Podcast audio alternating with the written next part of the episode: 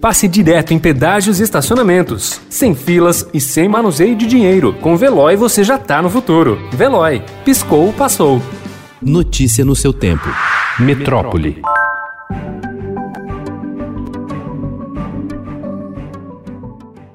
A Agência Nacional de Vigilância Sanitária anunciou ontem que autorizou o Instituto Butantan a importar em caráter excepcional a matéria-prima para a produção de 40 milhões de doses da Coronavac, vacina contra a Covid-19, desenvolvida pela farmacêutica chinesa Sinovac em parceria com o Instituto Brasileiro. Foi autorizada a importação de 120 bolsas de 200 litros cada, contendo o formulado em granel da vacina.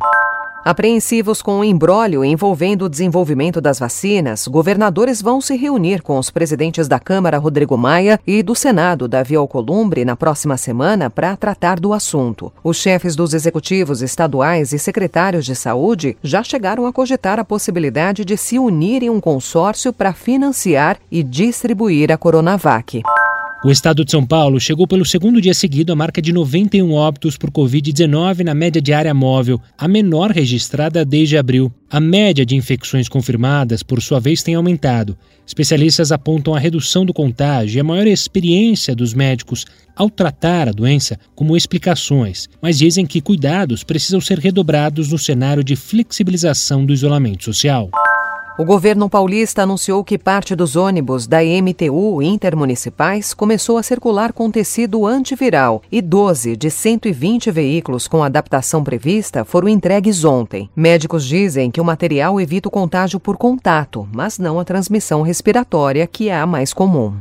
Referência no tratamento contra a Covid-19 em Manaus, o Hospital Delfina Aziz tinha 96% de ocupação dos leitos de UTI na segunda-feira. Das 90 vagas, aproximadamente 60% estão ocupadas por pacientes que não têm mais a doença, mas continuam em recuperação das sequelas deixadas pela doença, como dificuldades de respirar e problemas renais. No Amazonas, houve restrição à circulação de acompanhantes e visitantes em hospitais e unidades de saúde para evitar o avanço da transmissão.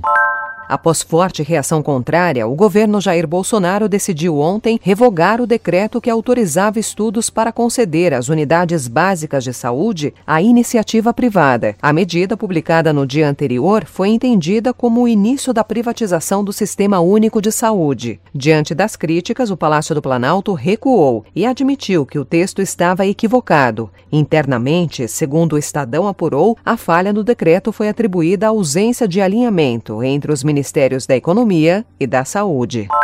As redes estaduais e municipais de ensino no Brasil devem perder entre 13 bilhões de reais e 40 bilhões neste ano. É o que estima um estudo divulgado ontem. Com a pandemia do coronavírus, houve redução de arrecadação tributária e, consequentemente, diminuiu a disponibilidade fiscal para investir em educação. Notícia no seu tempo. Pegando a estrada ou só indo no shopping? Com o Veloy você já está no futuro e passa direto em pedágios e estacionamentos, sem filas, sem contato e sem manusear dinheiro. Aproveite 12 mensalidades grátis e peça já o seu adesivo em veloy.com.br. Veloy. Piscou, passou.